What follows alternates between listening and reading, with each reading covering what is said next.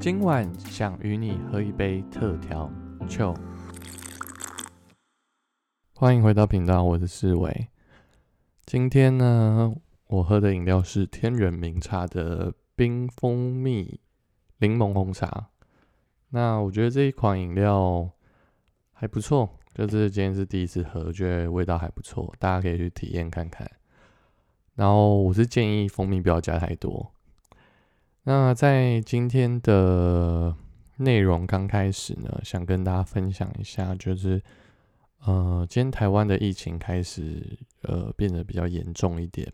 有本土的案例产生。然后在今天的流行指挥中心那边也公告说，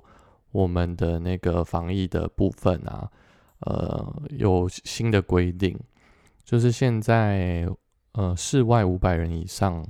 跟室内一百人以上的活动被列为管制，并且停办。呃，如果真的要办的话，也有一些相关的规定，所以很多的可能演唱会啊，或者是一些大型的聚集活动都被停止了。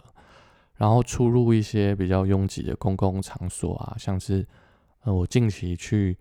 呃，比方说我我路过那个成品，或者是说星光三月的这些比较大型的地方的时候，外面都有贴公告，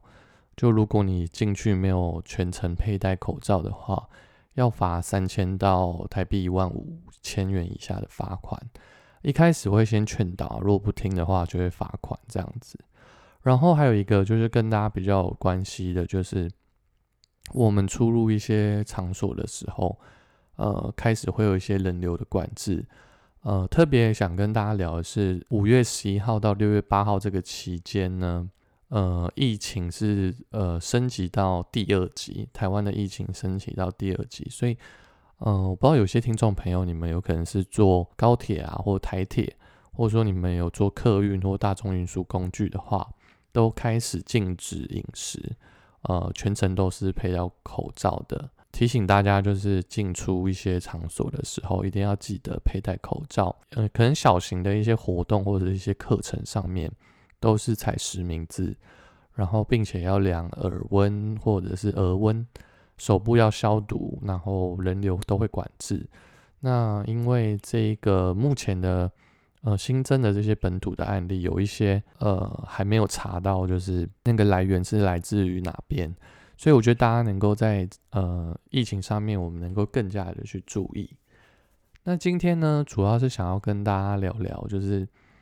嗯，我最近其实蛮蛮常在追那个《火神的眼泪》，那我知道大家应该最近嗯，不论在 Netflix 上面，或者在公司啊，或者是。买 video 就这些平台上面都有在播，那它在各大的排行榜啊各方面，它都算是蛮蛮夯的一个议题。那目前是已经播到第四集了，然后我是有预计，就等它呃十集都播完之后，再做一个解析的观点跟大家来分享。那我我目前也在整理，就是相关一到四集的一些资料。那我觉得大家也能够一起跟着去追这一部，因为其实这一部纸人剧。嗯，我觉得它不只是一个纸人剧以外，它其实他拍的很多的日常是我们没有看到的。简单讲一下，就是我在这四集里面，我看到的是，我们好像在面对消防这件事情，面对到一些可能不是我们领域上面的事情，跟民众会有一些误解跟误会。那我觉得前面几集就有让我们很很明显的看到这些我们的误解跟误会。那我们也能够对这些。呃，消防员啊，多对这些专业领域的人能够多一些体谅，多一些支持，更多一些鼓励。呃，所以大家之后也能够呃 follow 一下之后的 p a c k a g e 就会出现这一集。那接下来呢，想跟大家聊一下，就是最近啊，因为呃，我上一周其实已经找了微微来上呃这一集节目嘛，然后我就是想说，其实我想做一个系列给大家，就是因为我有提到说。呃，即将要到毕业季嘛，有大学生跟研究生，他们都要毕业了，所以我近期邀的很多来宾呢，都很多是来自于海外的来宾。那他们呢，在疫情的底下就回到台湾。那回到台湾后，我就想说，能够邀请他们，能够一起来分享一下他们在国外所经历到的，不论是求学啊，不论是工作上面。那也想跟大家能够在这一节里面呢聊一下，就是关于海外这件事情。那因为嗯，我自己本身是没有到海外去求学跟工作啦，但是呃，还是有一个憧憬，会很想要去国外走走。但大家也知道，说疫情的底下，现在也很难出国。那因为我自己本身不是大学跟研究所，我也不是在国外念，所以。我能够透过这些来宾，然后来跟大家聊一下目前在各国那边的现况是什么。近期呢，我会邀请一位来宾呢，他是从澳洲刚回来的来宾，他是我的高中同学，他下一集就会跟大家分享。那之后也会再继续邀请更多的来宾来分享他们在不同国家所看到、所经历到的事情。那也请大家敬请期待。那今天呢，想跟大家聊一下，就是关于呃海外工作这件事情。那我相信有一些，不论是你是大学毕业、研究所毕业生，或者是说你已经呃进入职场一段时间的人，你们可能有在考虑说，想要去到国外里面去做一些进修啊，甚至做一些学习。那在这边呢，我就呃稍微翻了一下。呃，天下杂志呢，他们在之前呢就做一个呃算调查吧。那这个调查里面呢，就有提到说，其实海外的一些工作啊，开始就是呃征求一些呃台湾人过去，有点像说要挖角我们的一些人才过去。这边呢，我帮大家能够去整理一下资料。因为我知道，应该今年到明年之间，大家出国这件事情还是会稍微评估一下。那就那个台湾的行政院主计处的统计最新最新的资料呢，显示说，在一百零八年的时候，呃，我们台湾人过去海外工作人数有七十三万九千人。那如果跟一百零七年比呢，我们增加了两千多人，所以等于是增加了零点四。然后呢，去东南亚的人增加了八千人，然后去中国大陆的呢减少了九千人，然后去美国的呢减少了三千人。所以应该说，在呃一百零八年，也就是二零一九年，在这个过程当中，嗯，我还有看到一个数据很特别的是，在呃二零一五年那个时候，台湾那时候出国的人是七十二点四。可是到了二零一九，就隔了四年后，变成七十三万九千人，所以表示说，其实这比例算是有维持，而且有在向上攀升的趋势。二零二零年，也就是去年，我相信其实对大家来讲，应该返国的人数可能 变得比较多吧。嗯，那我在看这个统计的时候，就发现说，从呃民国九十八年，然后开始统计，然后一路统计到。一百零八年，就等于是说，在这个呃行政院的这个统计上面，就是每一年呢出国的人数就是逐渐在攀升。然后在这个呃增加这些海外的工作人里面的人来讲啊，大概如果以比例来讲，刚刚说七十几万嘛，男性有四十万左右，嗯，女性大概有三十三万，所以等于是也是算还蛮平均的啦。嗯，在那个年龄层来看啊，就是十五岁到二十九岁啊的年龄层，大概占了二十点六 percent，所以表示说，其实年轻人出国的比率比较高。然后呢，而且他如果还那个统计还有按照那个教育程度来来写。教育程度呢？大专生呢有五十六万三千人，占百分之七十六点二，表示说其实很多的大学毕业生，呃，应该说这个教育水水平在呃大学毕业的人，他们出国的比例也是相较而言比较高的。相信在二零二零年这个比较严峻的时刻，大家在出国这件事情上，甚至是去读书这件事情上。可能要多加考虑跟做预备这样子。然后，其实我在看嗯这份资料的时候啊，就发现到说，因为你也知道这个疫情是呃从中国武汉嘛，所以其实在一九年的时候，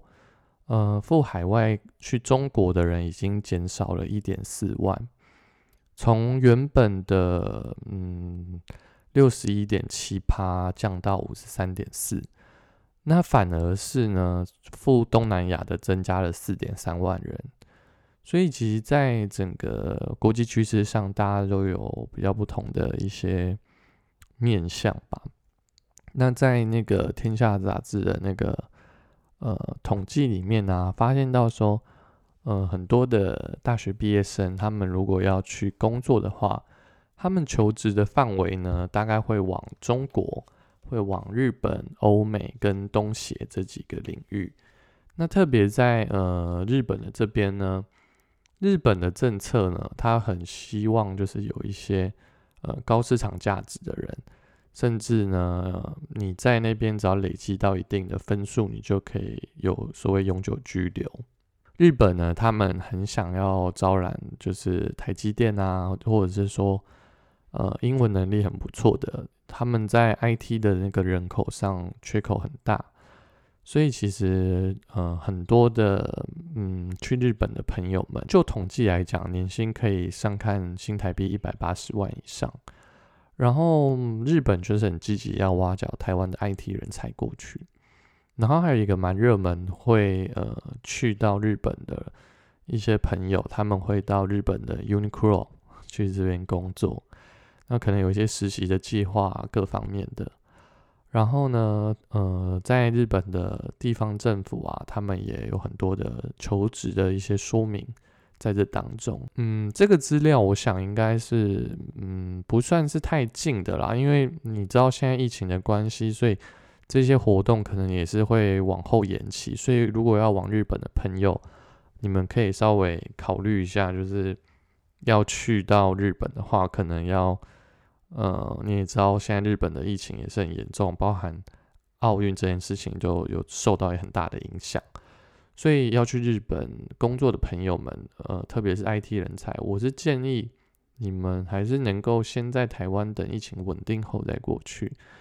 那天下杂志那边还有写到说，中国跟港澳这边，那中国现在嗯也知道说两岸的关系就是现在是还蛮。紧张的，因为呃政治因素吧，美国、印度、日本、韩国很多呃在疫情下面有很多的很外交上的一些策略。那中国跟港澳呢，他们其实在呃几年前啦，大概现在应该有四五年前吧，他们其实很大量的希望航空业的人能够到。呃，不论是海南航空啊，或厦门航空啊，做他们的一些可能是地勤啊，甚至是一些机师这样子的工作。所以中国这边的话，我觉得大家也能够再稍微观察一下。那还有一些呃台湾的朋友对电商很有兴趣的，他们会到腾讯跟阿里巴巴。那嗯，因为其实在嗯，这整个电商的市场上，因为疫情的关系，也受到蛮大一波的影响。所以，想要去中国工作的朋友们，如果你们要去的话，可能这一块也要稍微的留意一下。再来呢，就是很多的朋友呢，他们也有考虑要去欧美的国家。那其实最热门的应该就是 Google、Facebook 跟 Apple 嘛。所以他们其实很多对全世界的人在征求工程师。那也是台湾的人才会出走到美国一个很主要原因，就是他们想要呃工程师就科技业的人，他们会想要去这里。然后还有嗯欧美国家这边的话，他们目前啦对于那个软体工程师啊或 IC 高阶的主管，也是他们主要会嗯想要挖角台湾的人才过去。然后很多的人呢，他们到欧美呢，其实因为欧美现在的那个失业率也是算偏高，而且应该说整个大环境还有疫情的关系，美国的经济其实也受到很大的影响。所以对于欧美跟其他的城市来讲，我觉得大家都能够去思考，不论你要去日本啊，或去中国、甚至香港，就这些国家，大家都能够稍微思考一下，就是现在这个趋势就很像我们就是。呃，有时候我们买一只股票，我们会来讨，我们会想说，那这只股票它未来的趋势跟发展，或它有没有呃上涨的可能，或者是可看性？那我觉得这是大家能够好好去思考的一个部分。还有一个部分呢，就是东协的国家。那东协呢，也是在嗯，这几年里面也是很大的被大家看见，很热门的呢。他们也是，因为他们其实有一些像是呃鞋业或纺织业，他们会跑到东协这边去，呃，所以其实东协那边很需要台商的制造业过去，然后他们也有很多的航空公司，但是因为疫情的关系，之前他们有开出说要很多的，不论是地勤空服啊。甚至一些呃，不泰国啊、马来西亚这些的，呃，或者新加坡这些的航空公司，他们持续的去做扩编的动作。那因为疫情的关系，也变得稍微的减少这样子。然后他们也很需要那个一些像是科技业啊、线上游戏啊，或者是文创领域的人才，在东协这个地方。嗯，二零一六年起呢，在台湾。开出东学的职缺就已经占了海外工作的四分之一。那现在的情况，我觉得可能没有像那时候那么理想。那我觉得大家还是要稍微，如果你们要去东协国家的话，你们可能要稍微的考虑一下。因为我觉得现在虽然我说，嗯，邀请这些来宾能够在之后跟我们分享他们在海外的一些经历跟过程。但我觉得大家能够稍微去评估一下，在疫情底下的这个状态上，呃，大家能够去好好思考一下，说，呃，我去到这个国家的发展性，嗯，适不适合？那我觉得大家也因为疫情的关系，也能就是可能会多多少少被一些影响吧。然后呢，嗯，出国的话，嗯，就我跟我这些呃出国的朋友们聊啊，除了最基本的语言能力以外呢。还有你的一个心态吧，就是你出国的一个心态，就你要去设定你的目标啊，然后要去想说，呃，在这个你所要进到这个领域未来的发展性，然后还有一个很实际的问题，就是说你未来你想要在哪一个城市生活，甚至是居住，呃，在疫情的底下，有很多的海外的朋友们，甚至台商都回流到呃台湾。你可以说他们是来逃避疫情，你也可以说这是一个他们呃规划当中的一件事情。台湾其实能够接受双重国籍嘛，所以有一些人他们可能有美国绿卡，然后有也也在台湾有台湾的身份这样子。那在这样的一个状况底下，为什么他们没有放弃掉台湾呢？我觉得这个。可能也是跟很实际的问题有很大的关系吧。我们都知道，美国戏谷是科技人才最主要的一个核心的基地嘛。然后我们知道，其实它有一个呃叫做陈世俊呢，他是二零零五年以创投呢一千一百五十万美元，也就是台币那时候的三点六亿，成立了我们常使用的 YouTube。Google 呢豪撒了大概十六点五亿呢，也就是新台币五百二十八亿收购。那这个很惊人的这个交易呢，呃，让呃台湾的这一位陈世俊，他就瞬间的成为了几近百万富豪的身份。对于呃陈世俊这个 YouTube 的创办人来讲，他现在也回到了台湾。回到了台湾后呢，他在我记得好像是二零一七年吧，他就是呃想说要离开戏谷，然后在两年前呢，他就搬回台湾。现在他住在台北。为了鼓励呢精英呢回到台湾，国发会在二零一八年发出了第一张的就业金卡。那就是给了陈世俊，然后那时候的那个行政院长赖清德呢，发给了陈世俊这张就业金卡。大家也知道，就是肺炎的关系，到目前为止已经全球有好几万人，就是百万千万的人呢，在这个疫情当中受到很大的影响。嗯，所以其实对于陈世俊来讲，他回到台湾之后。他也看到很多的嗯熟悉的人也都回到了台湾，包含像退曲的林世斌，还有徐长明跟陈新生都搬回来台湾，所以这些戏骨的这些精英人才呢，他们好像都陆续的回到台湾，并且开始参与一些新创产业的一些辅导跟支持这样子，所以我们知道，嗯，这可能是科技业。那在台商有很多的群众呢回到台湾，未来的趋势啊，我觉得说，嗯，返台的人也会开始去考量说，哦，我在国外的这些东西是不是能够带回来台湾，并且能够在台湾去做新创，或者是说做一些发挥的一些效益。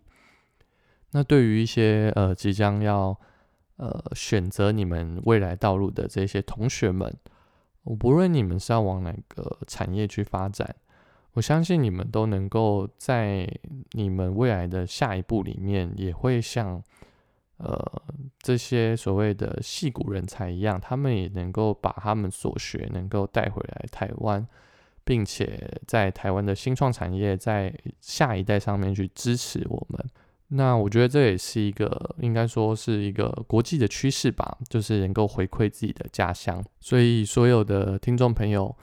呃，不论你现在是在什么样的阶段，也不论现在疫情影响你多少，甚至可能有一些听众朋友，像我看后台数据，我们有一些听众朋友他是在美国、跟新加坡还有马来西亚。虽然我可能不认识你们，但是在后台上面是可以看到你们有在。收听这个节目，那我觉得疫情过后，我觉得大家也能够考量一下你的下一步是要回到台湾呢，还是说有你看到未来的趋势？像可能前阵子的新闻讲到，呃，一些可能国际贸易上的一些趋势吧，比方像说绿能，像电动车这一块，或者是说在科技产业半导体这一块，呃，很多的国家开始要来。发展跟竞争，那我们的台积电也是表现的非常好，呃，也可以说是真的是我们科技业的护国神山。然后在政治上面，其实也是有一点小小的保护啊。那我觉得这个真的，不论你在海外的听众，还是你在台湾的听众朋友，或你有计划未来想要出国读书的朋友，我觉得在接下来几集的来宾的分享里面。你们也能够从他们在实际在国外所经历到的一些情况，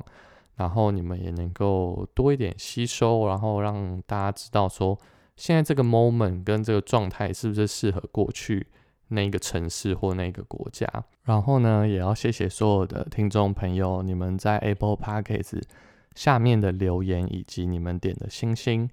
呃，也能够让我的平台让更多不论是台湾的朋友或者海外的朋友能够推播看到，我真的很感谢你们的留言。然后下一集呢，就是会有我们的来宾来到我们当中，我也很期待跟他一起录音。那我们就敬请期待。我这边小小预告一下，下一集的来宾呢，他是来自从澳洲回来的朋友哦。那我们可以听听看他接下来跟我们的分享。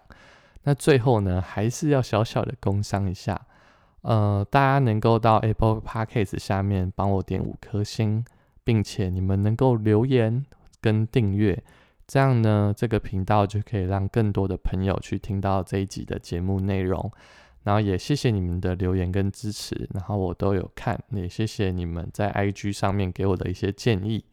感谢你们。那我们就下周见喽，拜拜。